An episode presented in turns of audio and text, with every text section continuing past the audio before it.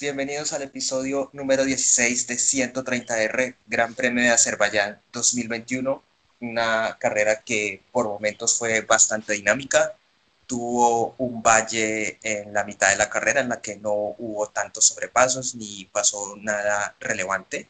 Y posteriormente tuvimos un final emocionante con una carrera sprint a dos vueltas con partida detenida producto de la bandera roja y con una victoria fantástica de Checo Pérez, un podio también muy bueno de Sebastián Vettel y de Pierre Gasly.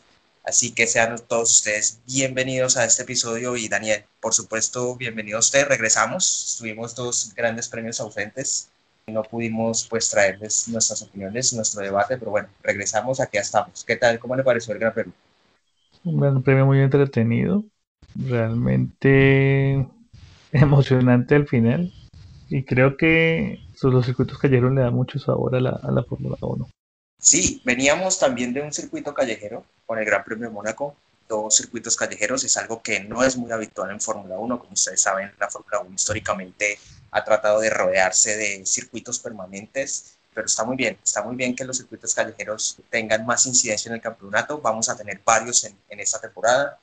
Tuvimos, como le estoy diciendo, dos seguidos, eh, cambió totalmente, digamos, el Gran Premio de Mónaco fue una carrera bastante plana, no pasó mucho, de hecho, eh, solo hubo un sobrepaso durante todo el Gran Premio y pasamos a un circuito que si bien era callejero, era totalmente diferente a lo que era Mónaco, además de que el Gran Premio de Azerbaiyán es un circuito bastante extenso, 6 kilómetros, casi el doble de lo que es el Gran Premio de Mónaco, un circuito que además es mucho más amplio, mucho más ancho, que ofrece más lugares de sobrepasos y ni qué hablar de la recta principal de más de un kilómetro donde se presta para que con DRS activado pues se puedan haber bastantes sobrepasos. Veníamos además de una clasificación un tanto polémica en el Gran Premio de Mónaco por el choque de Charles Leclerc, que al final se quedó con la pole, aún así chocando, pues posteriormente no pudo ser de la partida para el Gran Premio. Y pasó algo muy similar en esta, en esta clasificación, ¿no? Esta vez el que chocó no fue Leclerc, pero sí lo hizo Subnoda y problemas también para Sainz que evitaron que otros pilotos pudieran arrebatarle la pole a Leclerc y bueno, se quedó con la segunda pole seguida. Esta vez sí pudo hacer parte del Gran Premio, pero le costó muchísimo en cuanto al ritmo de carrera. Daniel, pareciera que a los Ferrari, si bien han mejorado, están muy bien a una vuelta, tienen buen ritmo a una vuelta, pero cuando llega el Gran Premio por lo menos no tienen ritmo de carrera para pelearle ni a los Mercedes ni a los Red Bull. Sí, eso quedó bastante claro. Creo que lo de lo de Mónaco, no, yo creo que las dos. No me voy a atrever a decir que las dos porque hace Charles Leclerc es gracias a, a los choques. Creo que si las clasificaciones se hubieran culminado, ni, no, no hubiera conseguido ninguna de las dos. En Mónaco pues hubiera tenido un una gran posibilidad de ganar porque pues es Mónaco y es difícil de pasar pero acá se, se, fue bastante notorio cómo lo pasaron con facilidad, tanto los Mercedes como los Red Bull. Bueno, el Mercedes de Hamilton como los Red Bull. Muchas gracias por aclarar, a eso iba. Mm, yo debería haber dicho que no, que Leclerc no tuvo cómo detener a, Hamilton porque, bueno, el otro auto de Mercedes, Valtteri Bottas, estaba, estuvo bastante perdido durante todo el Gran Premio. Ya vamos a pasar con el tema Bottas porque creo que merece un capítulo aparte. Y ya para la partida, los tres primeros iban con blandas, me refiero a Leclerc, a Hamilton y a Verstappen. Mm, fue una partida limpia eh, en, la que Checo Pérez pudo empezar a ganar posiciones, dos posiciones, pasando para cumplir la segunda vuelta. Eh, Sebastian Vettel también ganó dos posiciones, pero como usted lo dijo, Leclerc no pudo detener a Hamilton. Apenas en la vuelta 3, Luis ya estaba pasando eh, a, Leclerc y eh, tres vueltas después, Verstappen era quien pasaba a Leclerc y ahora se ponía segundo persiguiendo a Hamilton. Y una vuelta después, es decir, en la vuelta 8, Checo Pérez era el que pasaba a Leclerc. Charles tuvo que ir en la vuelta 10 a los boxes porque definitivamente no le daba el ritmo. El tema con Ferrari es que no se puede decir que fueron las gomas, porque no tuvieron un buen ritmo ni con goma blanda ni con goma dura, y pues ni qué hablar de, de Sainz, que estuvo un poco perdido eh, durante el Gran Premio. Eh, ¿Cómo le parecieron las primeras vueltas? ¿Qué, se puede apreciar de, de, todo lo que sucedió?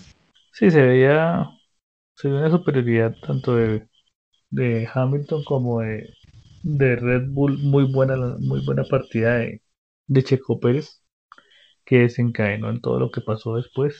Y bueno, y los demás equipos, Eh, los demás subieron bien en la salida, no en la transmisión decían que pues, un circuito que normalmente tiene muchos safety cars no tuvo tantos y no se dieron por las razones que normalmente sean que es que las, se chocan, pero pues acá hubo problemas en los neumáticos o bueno, pinchadores. Y el resto pues fue, fue una partida limpia y se empezó, se empezó a ver que los, lo, que realmente tenía cada equipo para la carrera, porque se dio cuenta que Red Bull estaba muy fuerte, muy muy fuerte. Los dos autos de Red Bull ya podemos decir que, que Checo estuvo a la altura de, de Verstappen en cuanto a ritmo de carrera y se empezó a demostrar eso. Me uno al ritmo, a lo que usted dice respecto al ritmo de Red Bull, porque una vez que Hamilton toma el liderato y que Verstappen es el segundo y que Checo Pérez es el tercero, no se pudo escapar, no se podía escapar. Tenía Verstappen a un poco más de un segundo y también Checo estaba bastante cerca de, de Max Verstappen. Entonces, definitivamente llevó un mejor paquete Red Bull como lo digo, Hamilton no pudo escaparse y en la vuelta 12 va a boxes por goma dura, sale cuarto. Una vuelta después es Max Verstappen quien va a boxes también por goma dura y una vuelta después de Verstappen va Checo Pérez por goma dura y los dos pilotos de Red Bull salen por delante de Lewis Hamilton. Así que estuvieron muy bien, muy bien los dos Red Bull en la vuelta 19 para Sebastián Vettel y, bueno, también eh, estuvo ahí batallando y detrás de, de Hamilton y definitivamente Hamilton no tenía con qué pelearle a los Red Bull en la dinámica normal del Gran Premio. Como ve usted todo el Gran Premio de Hamilton? Ya pasaremos, por supuesto, con, con lo que fue el final. Eh, pero en términos generales, ¿cómo rodó Hamilton eh, según su, opinión, Daniel? Yo tengo la sensación que le cuesta mucho, le o sea, que el auto no está tan dócil como lo estuvo en otros años porque le costó mucho en Mónaco y le costó mucho acá y es, son circuitos donde no hay no hay mucho por donde trazar o sea las curvas no las donde uno se pase pues termina contra la, contra el muro entonces creo que le afectó mucho eso que las curvas no fueran tan amplias y que el carro no era tan dócil como antes adicional a eso no tuvo ritmo porque como usted lo dice cuando él entra, entra muy rápido, no sé si fue un error de estrategia de Mercedes, entra muy rápido. Y otra vez le hacen uppercut con tanto Verstappen como, como Checo. Y bueno, también tuvo la mala suerte que a la hora de salir del pit preciso venía entrando creo que un Alfa Tauri y no le, impidió salir inmediatamente y pues esos son dos segundos que perdió ahí que a la postre pues le, le cuesta lo que le cuesta. Luis tuvo que esperar ahí dos segundos. Él le pregunta por radio al equipo qué pasó y pues el equipo le dicen que tuvieron que esperar porque pues venía un auto por boxes, un Alfa Tauri. Y también esto le costó mucho, pero igual si Lewis Hamilton hubiese salido adelante de Checo, yo creo que Checo Pérez no hubiese tenido ningún problema para sobrepasarlo, porque estaba con bastante ritmo y de hecho Checo durante gran parte del Gran Premio estuvo defendiendo muy bien su posición. Hamilton no pudo, no le daba con el DRS definitivamente y tuvo Checo una, una gran defensa de su posición y que eso a la postre pues le iba a ser muy importante para el resultado final. La vuelta 31 tuvimos el accidente de Stroll, iba por la recta principal, su llanta trasera izquierda se pincha y pues pierde el control y ahí viene el choque, viene eh, la salida del car, mm, cierran los boxes, pensé que quizás algún piloto se aventuraría, pero no lo hicieron porque en la vuelta 34 cuando los boxes están abiertos, solo pararon Alonso, Russell y Giovinazzi. Entonces, y Schumacher también. Entonces, no, ninguno se aventuró. Por supuesto, en un circuito callejero es muy importante la posición en pista. Arriesgarse a parar eh, sería prácticamente resignar las posibilidades de un gran resultado. Entonces, estuvieron todos allí, o la mayoría de pilotos sin parar.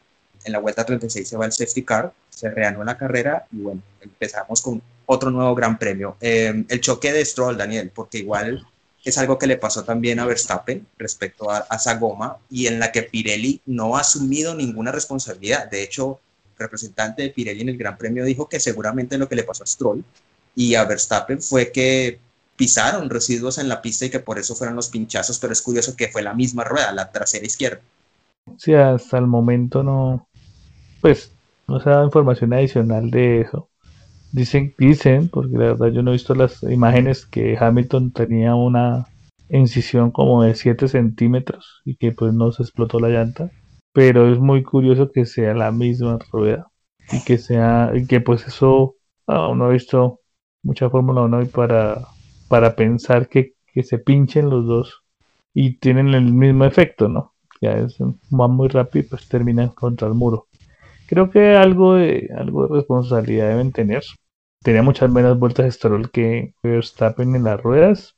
Y lo que sí indican, o lo que leí sobre el equipo Red Bull es que ellos no tuvieron ningún tipo de aviso, ni bajo la presión, ni. O sea, no, no, no, no tuvieron ningún tipo de que se subió la temperatura, O sea, simplemente explotó y ya. Estamos conscientes de que el stick de Stroll era de 31 vueltas y que el de Verstappen también había sobrepasado el, el de la cantidad de vueltas del stick de Stroll, 33 vueltas exactamente, pero pues otros pilotos después del choque de, de, Verstappen pues siguieron con la goma antes por supuesto de la entrada a boxes por la bandera roja y, pues estaban relativamente bien con las gomas. Pirelli históricamente se ha desligado de cualquier responsabilidad cuando las gomas estallan. No sé si usted recuerda se me escapa en este momento en qué año fue, pero fue en Spa, Gran Premio de Spa, en el que Vettel en Rush, eh, estando con Ferrari todavía, se le estalla una rueda y tiene un choque fortísimo, pues Pirelli salió a decir que no era responsabilidad de ellos, sino que Ferrari había abusado de, de esa goma por tantas cantidades de vueltas. Es la primera vez que Pirelli hace esto, pero yo creo que si bien los dos equipos, Aston Martin y Red Bull, quizás tengan algo de responsabilidad, pero usted ya lo dijo que ellos no hubo ningún aviso, de que estas gomas fallaran. También Pirelli tiene que entrar a investigar y, no salir con esas declaraciones de que pues seguramente fue algo eh, ajeno a compuesto, llanta. Sí deberían de esperar y hacer la investigación para luego salir a, afirmar o, no, o quitarse la responsabilidad. Sí, no, no. Ahí es que deberían, pues, supongo que la va a ver la investigación eh, y que llegue a un punto porque si bien decían que la goma que catalogaron como dura para ese gran premio el año, pasado era la que era la media.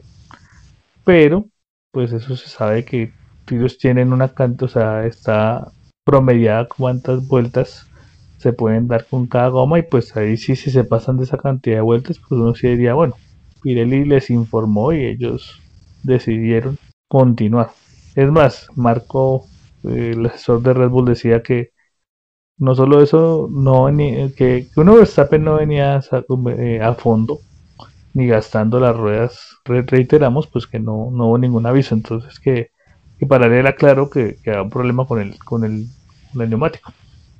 En la vuelta 36 se va el safety car, se reanuda la carrera, vemos a un Sebastián Vettel con intenciones de ir hacia adelante, pasó a Leclerc y se puso quinto Sebastián, y luego en la vuelta 37 Sebastián pasó a Gasly y quedó en la cuarta posición. Una gran carrera de Vettel que además también tuvo muy buen desempeño en Mónaco, obtuvo sus primeros puntos y ahora eh, en este Gran Premio de Azerbaiyán, segundo posteriormente fue su posición final. Pero en términos generales vemos una mejoría de Vettel, se estaba esperando mucho de él y creo que las calles le vienen bien a Vettel históricamente, ha sido así. Mm, ya veremos si efectivamente fue porque se trataba de circuitos callejeros en los que Vettel eh, históricamente ha sido muy bueno, o si sí empezamos a ver un, mejor desarrollo del Aston Martin, porque bueno, Stroll por el choque pues no pudimos saber cuál hubiese sido su posición final, pero pues mm, quizás hubiese podido entrar a los, a, los puntos, eh, pero igual es algo que no podemos saber. El Gran Premio de Vettel también. Muy bueno, fue como ustedes en Mónaco ya había mostrado, y acá pues él venía para ser tercero con una muy buena gestión del, del auto, realmente lo que arrancó 11 y hizo una muy buena gestión, una muy buena remontada. Creo que él mismo lo decía al final que lo que lo que servía mucho del auto es que ha tenido ritmo y al tener ritmo de carrera, pues eso le da las opciones de, de hacer sobrepasos y de mantenerse. Creo que es una gran carrera y creo que pues le da ese primer podio a Aston Martin y muy bueno por él, la verdad sí, sí se esperaba esto y esto es lo que queremos de aquí en adelante, que, que él esté ahí también en, en, el, en el duelo de, de la mitad. Y está muy bien por él, pero hemos tratado de ser también muy objetivos. Tuvo unos, unas primeras carreras en las que quedé viendo mucho, pero creo que ya está empezando a mostrar porque es un cuatro veces campeón del mundo. En la vuelta 39 vi algo muy curioso y creo que muy lapidante para, para Valtteri Bottas, porque Giovinazzi en Alfa Romeo lo pasó, pasó a Valtteri Bottas y era por la treceava posición. Valtteri Bottas estuvo totalmente perdido durante todo el Gran Premio.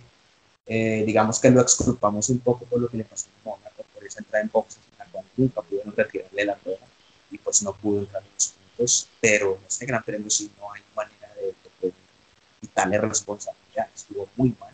Eh, se sacrificó un poco, lo sacrificaron un poco en la cual por el tema de darle succión a Hamilton, pero, pero de verdad que fue una carrera desastrosa. Quedó fuera de los puntos y, como digo, Giovinazzi en un Alfa lo pasó. Daniel, el Gran Premio de Botas. No, realmente la temporada de él no ha sido buena, excepto el Gran Premio de España, creo yo.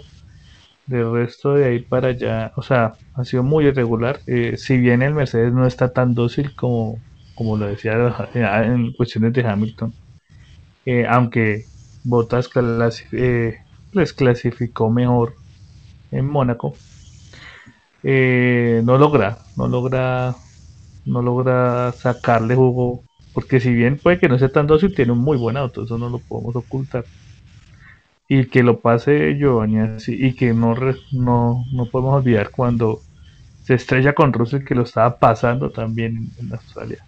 Estamos hablando de que son autos, ah, son autos muy inferiores, muy, muy inferiores a un Mercedes. Y si Mercedes está pensando en luchar el campeonato de constructores con Red Bull, creo que va a tener que tomar decisiones porque, porque la pérdida de puntos es impresionante. O sea, si bien al final Hamilton cometió un error, él tenía que estar ahí dentro de los puntos para no perder tanto. Entonces, sí, decepciona. Creo que carrera tras carrera ha venido decepcionando. Lo de Mónaco, lo que usted dice es cierto, pues. Aunque le echaron la culpa a él. Sí, es, cierto. es increíble, pero pues dijeron que paró como unos centímetros antes de donde tenía que haber parado y por eso sucedió la rueda. Creo que sí le falta mucho. Creo que él está labrando su final. No sé si de la Fórmula 1, pero sí por lo menos del equipo Mercedes. Daniel, no sé si usted esté de acuerdo con lo que voy a decir, pero esto que está pasando con Botas, este presente de Valtteri Botas, es también culpa de Mercedes. Mercedes se encargaron de castrar deportivamente a Botas, dándole todo el apoyo a Hamilton, teniendo que cederle posiciones, poniéndole más atención al auto de Hamilton, y, también de alguna manera esto es responsabilidad de ellos porque ellos querían eso, que ellos querían un segundo piloto que no fuera a pelearle a Hamilton, que no le quitara las victorias, que prácticamente le dejara ganar el campeonato teniendo el mismo auto en teoría. Entonces, esto que está pasando con Valtteri es culpa de él mismo, pero también es culpa de Mercedes porque ellos hicieron a este piloto así, un piloto que solo se conforma con las pocas migajas que el equipo le deja, ya fuera al principio de la temporada cuando ganaba y el campeonato no estaba decidido, y hasta ahora se estaba empezando, o al final cuando ya todo estaba definido y pues le permitían ganar alguna carrera Entonces, para mí, eso también es responsabilidad de Mercedes. No sé si usted está de acuerdo. Sí, es una gran cantidad de cosas y creo que yo me atrevería a decir que en todos los años que lleva con Mercedes nunca mostró algo que lo hicieron a pensar que le podía luchar a Hamilton. O sea, no sé si también pues tiene que ver con que, que Hamilton no lo permitió, que el equipo no lo permitió, porque eso lo hemos visto en Fórmula 1. O sea, no, podemos olvidar el, gran premio, no estoy mal, el de Austria, Barrichello dándole la victoria a Schumacher. Eso no, no es nada raro en la Fórmula 1. Pero sí creo que le faltó, o sea, que tiene, que, que no, no pudo, y lo que lo peor no es que no pueda, lo peor es que queda muy lejos, está muy lejos eh, y, está a una diferencia muy grande entre un piloto y otro del mismo equipo. Yo creo que, que si bien Mercedes tiene que ver, él también le faltó eh, determinación. O sea, a veces hay que a veces hay que no hacer caso para e, poder... En, eso, en eso estamos de acuerdo y creo que hemos venido diciéndolo durante varios episodios acá. Y es que hay que mostrar rebeldía, hay que dar el golpe en la mesa y pues si no le dan la oportunidad de ir por, por lo que él quiere, por ganar y por perder el campeonato, pues no se va al equipo. Él se conformó, él también es, labró su destino al conformarse eh, con lo, como lo digo, con las migajas, con lo que le permitía Mercedes, con las pocas carreras que podía ganar, estando en el auto tan poderoso en el que estaba. Y bueno, pues quiso pocas victorias, dinero, por supuesto, porque no es cualquier cosa que se está ganando, aunque es mucho menos que Hamilton, es cualquier cosa, pero esto es el, el, presente de Botas. En la vuelta 46 vino el choque de Verstappen, estaba empezando a marcar varios récords, eh, también su llanta trasera izquierda, pinchazo, tuvo el choque, y bueno, allí estaba Checo Pérez en el segundo lugar, era un 1-2 sólido de Red Bull, todo parecía indicar que lo iban a conseguir, pero bueno, desafortunadamente pasó eso. Y una oportunidad de oro para que Hamilton cuadrara acá eh, respecto al campeonato de pilotos. Y cuando se relanzó, después de la, de la bandera roja en la que todos fueron por, por bomba blanda menos Vettel, mm, se lanzó, se lanzó Hamilton por la victoria. Pudo haber hecho un negociazo al, al quedar segundo, hubiese recuperado el liderato de pilotos y le hubiese metido 14 puntos a Verstappen, que no era nada despreciable. Es decir, Hamilton pudo irse de Azerbaiyán con, siendo líder y 14 puntos de ventaja, igual como se fue el Gran Premio de España, porque también se fue siendo líder y también con 14 puntos de ventaja sobre Verstappen.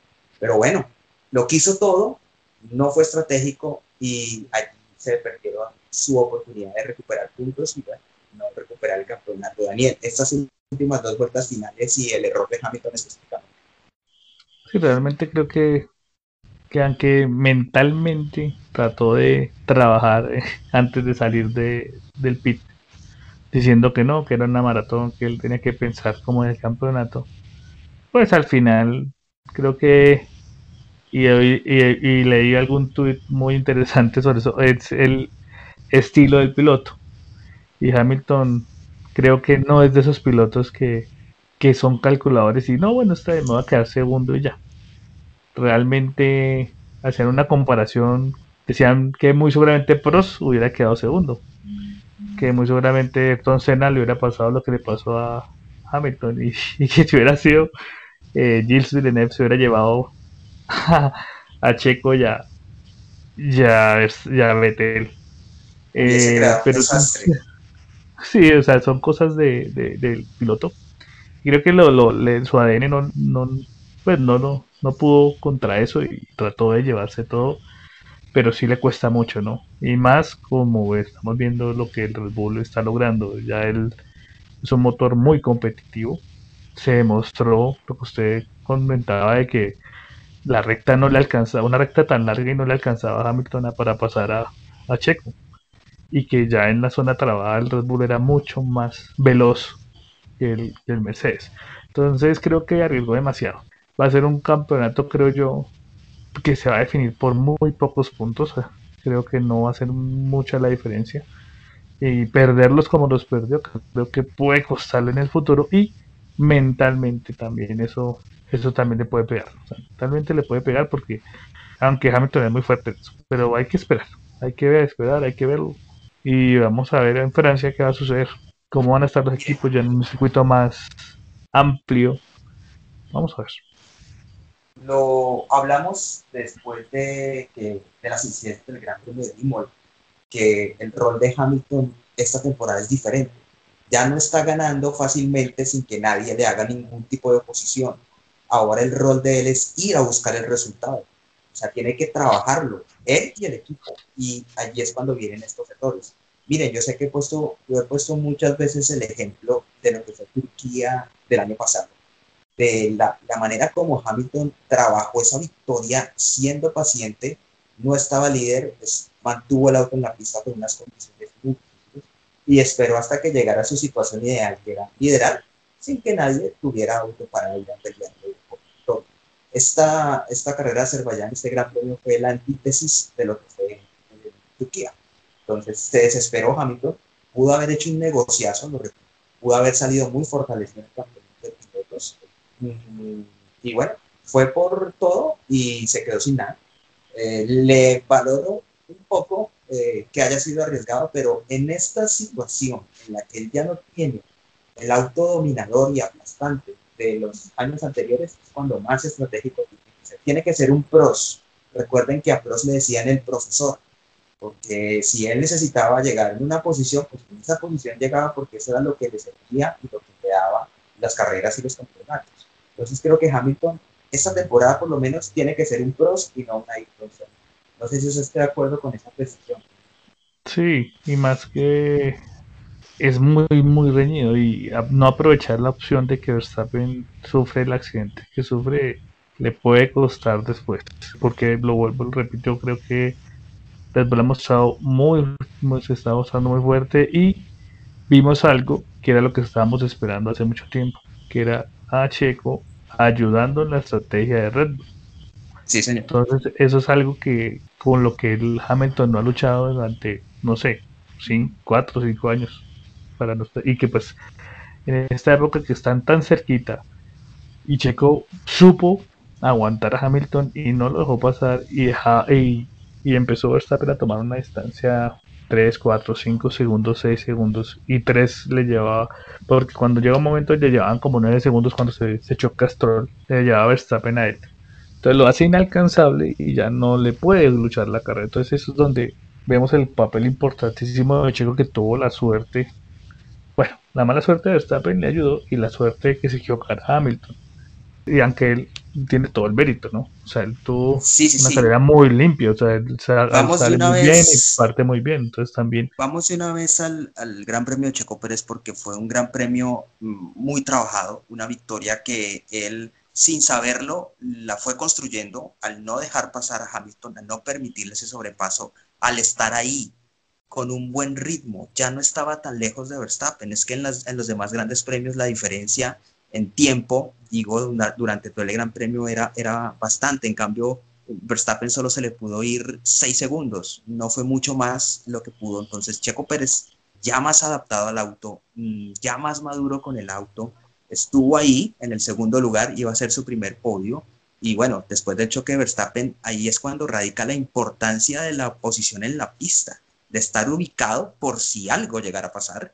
Y bueno, ahí estuvo Checo, mm, sin intuí que quizás Hamilton se iba a mandar por, por, la victoria y bueno, fue paciente, lo dejó pasar, vio pasar fugazmente a Hamilton y bueno, allí nomás solo eran en esas dos vueltas aguantar a Vettel, aunque Vettel nunca tuvo alguna posibilidad siquiera de pelearle esa posición y llevar el auto a la victoria, una gran victoria de Checo Pérez, su primera con Red Bull, su segunda en su carrera y acá ya estamos empezando a, ver los frutos porque en el campeonato de constructores, bueno, Red Bull hizo también el negocio y Checo Pérez subió al tercer lugar del campeonato. ¿Algo que usted quiera agregar a la victoria de Checo Pérez, Daniel?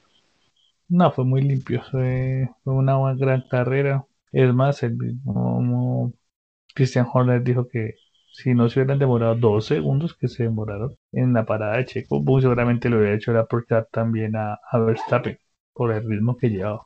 Que sí, que eso en que se igual iba a desencadenar es que acá tenemos que ser muy claros si hay un piloto número uno en Red Bull es Verstappen. Y no lo va a pasar, pero, pero el ritmo, lo que mostró fue mucho ritmo. Y ya lo ha mostrado en Mónaco, que no es fácil. Entonces, creo yo que ya se está viendo y esperemos que eso siga siendo así porque es mucho más emocionante el campeonato en el sentido de que Mercedes no puede hacer unas estrategias.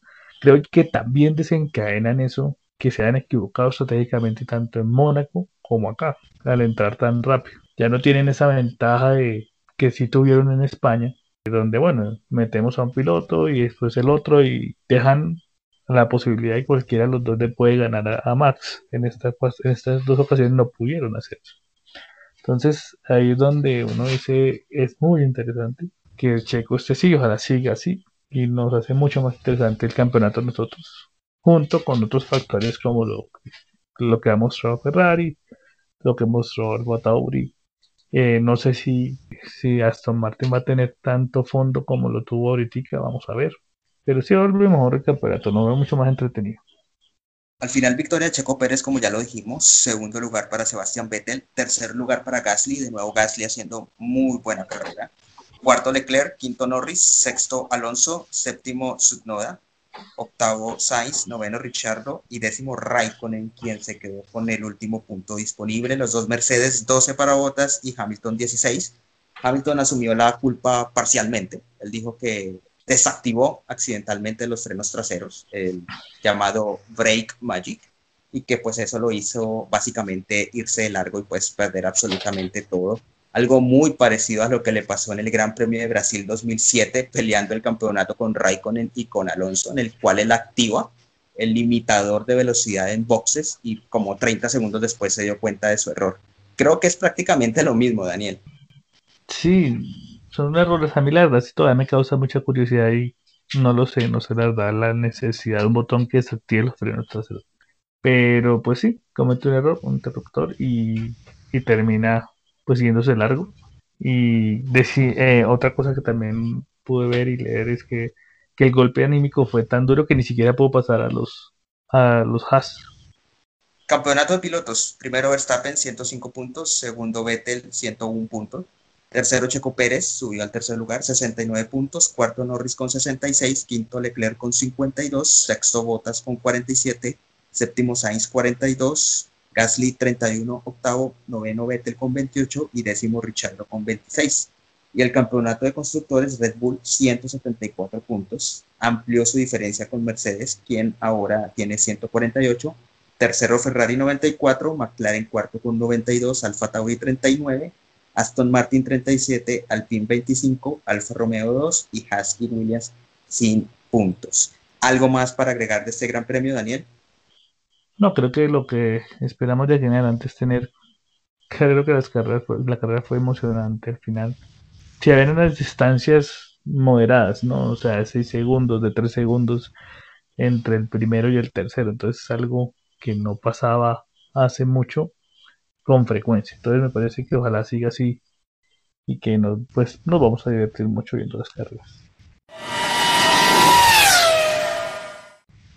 Bueno, Daniel, como ya lo dijimos al inicio, no pudimos estar con el Gran Premio de España y el de Mónaco.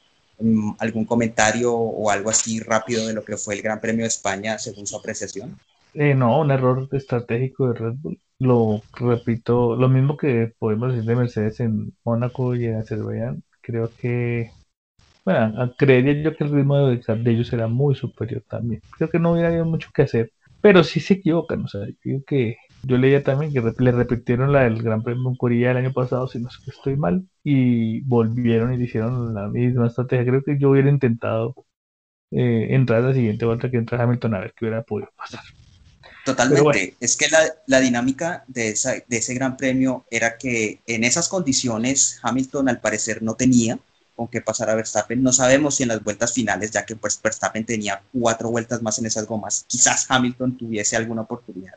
Pero lo que debieron haber hecho fue, al ver entrar a Mercedes, al cambiar la estrategia, al sacar de, esa, de, ese problema a Hamilton, pues hacer básicamente lo mismo, o volver a equipararlos para que pues Hamilton no tuviera opción alguna.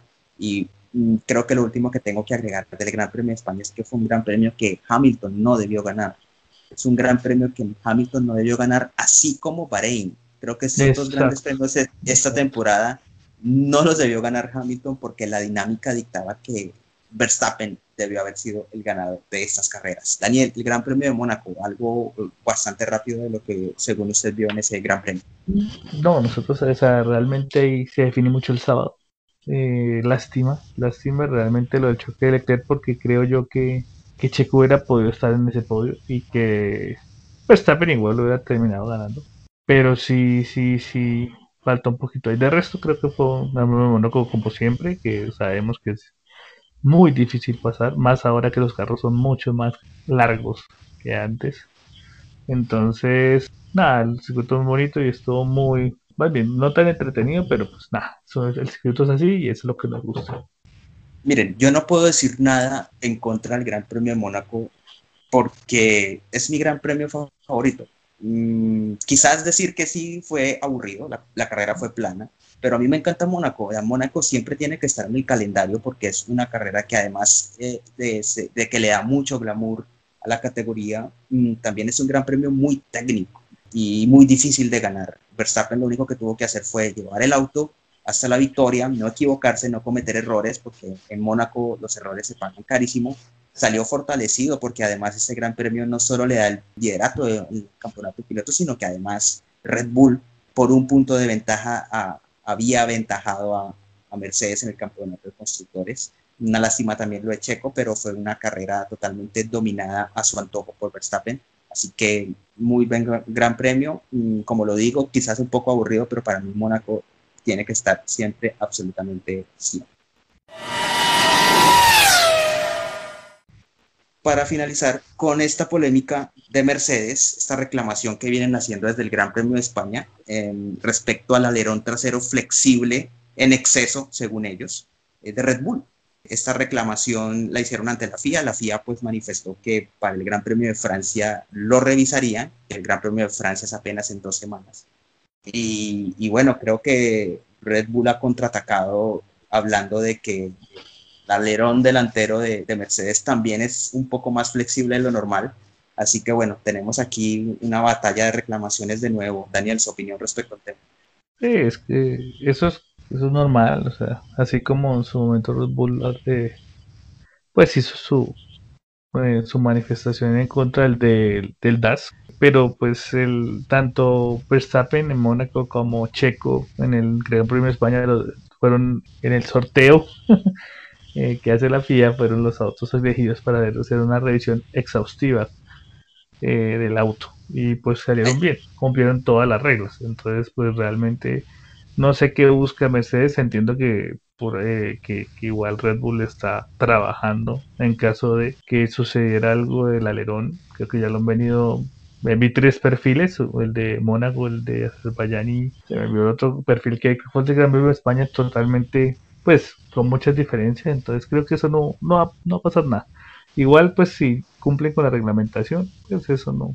no cumplió, cumplió con la reglamentación, porque como sabemos, antes del inicio de carrera, todos los equipos deben presentar sus autos, sus chasis, eh, sus motores ante la FIA para que ellos hagan la revisión y pues los avalen, ¿sí? les den el visto bueno y eso pasó con absolutamente todos los 10 autos.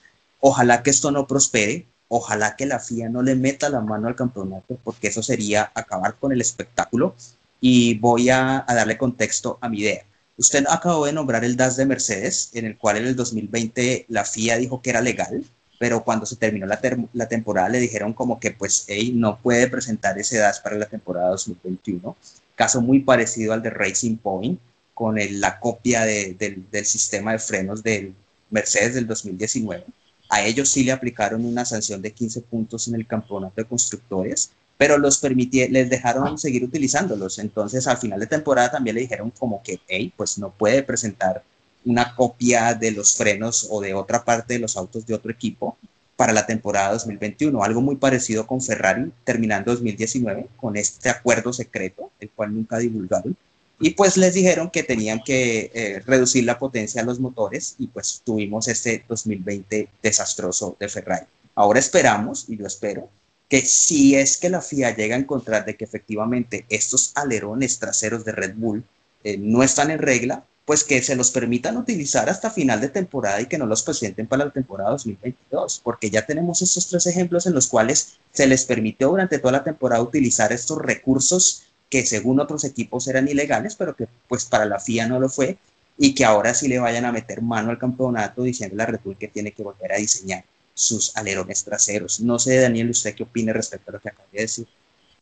Sí, sí, eso debería ser. O sea, no debería, en esa temporada, no, debería afectar absolutamente nada. No, y los ejemplos son, los ejemplos son ejemplos muy claros que no deberían tener ninguna afectación en esa temporada, porque eso sí se daría una muy mala imagen de, por qué hay la diferencia de trasero a la hora de medir, pero pues ya veremos. En dos semanas tendremos el Gran Premio de Francia. Se vienen tres semanas de puro automovilismo, pura Fórmula 1, porque en tres semanas vamos a tener tres carreras. Viene Francia y viene la doble fecha en Austria, ya que duró más Turquía en el campeonato que Mazepin sin dar un trompo y se fue. Así como llegó Turquía, se fue rapidito a los días y decidieron que va a haber doble carrera en Austria. Por ahí leí que el plan B era Hockenheim. A mí la verdad me hubiese decantado por, por ir a Hockenheim, pero ok, entonces tendremos tres semanas de tres grandes premios. Viene Francia, a mí la verdad, por Ricardo no, me gusta para nada, creo que es el circuito que sobra de la temporada, pero ¿qué podríamos esperar de esa carrera? Creo que vamos a ver en dónde, porque ven, si en los circuitos callejeros nos reducen la pista y el auto tiene que ser más preciso, ya en un circuito que es fijo, eso no sucede. Entonces vienen otra vez los límites de las curvas y todo esto que ha venido en algún de cierto modo dando una tonalidad ahí entre grises eh, de lo que puede suceder. Pero creo que va a ser interesante ver dónde está cada quien, cómo responde, cómo se, cómo el equipo Mercedes como que se reactiva, a ver qué podemos ver y qué tan fuerte está Red Bull ya en otro tipo de circuito. Entonces eso va a ser interesante, vamos a ver. Sí, es correcto, vamos a ver cómo Mercedes contrarresta lo que está haciendo Red Bull, eh, ver si otro equipo puede meterse en la disputa de los podios por lo menos, a ver en qué lugar está Aston Martin o si estas dos buenas posiciones finales de Vettel en Mónaco y Azerbaiyán fueron más producto de las manos del piloto que del desempeño real del auto. Y ya veremos también qué pueden hacer los McLaren si Norris se mete ahí, aunque bueno, tiene una buena posición de llegada en este gran premio, qué pasará con Richard también. Y pues, aunque no es un circuito muy bueno y no ha dado buenos espectáculos, pues espero que esta temporada sea la excepción. Mm, no sé si usted tenga que agregar algo más, Daniel. No, lo único que hablamos de Mazepin me acordé que hoy vi un casi hace casi se estrella con, con Mick Schumacher en plena recta de Baku al finalizar el Gran Premio, que fue hasta muy peligrosa la maniobra, nada raro en Mazepin. Pero bueno, esperemos a ver qué sigue sucediendo porque pues se ha, mostrado que es el increíble, pero hay alguien peor que Stroll. A veces el único que la han doblado, siempre queda el compañero de equipo le saca 30, 40 segundos. Es muy realmente es, un piloto creo que creo que lo único que le puedo aplaudir a Mazepin es que no chocó en carrera ni en Mónaco ni en Azerbaiyán y son circuitos callejeros. No sé si fue muy lento, y terminó las dos carreras, pero sí, definitivamente Mazepin a veces es bastante peligroso en las pistas. Chicos, amigos, muchísimas gracias por acompañarnos de nuevo. Eh, esperamos traerles las incidencias del Gran Premio de Francia. Daniel, también muchísimas gracias y en pocas semanas nos escucharemos de nuevo para el Gran Premio de Francia en el circuito de Paul Ricard. Claro que sí, vamos a estar listos para ese Gran Premio. Saludos amigos, gracias por escucharnos.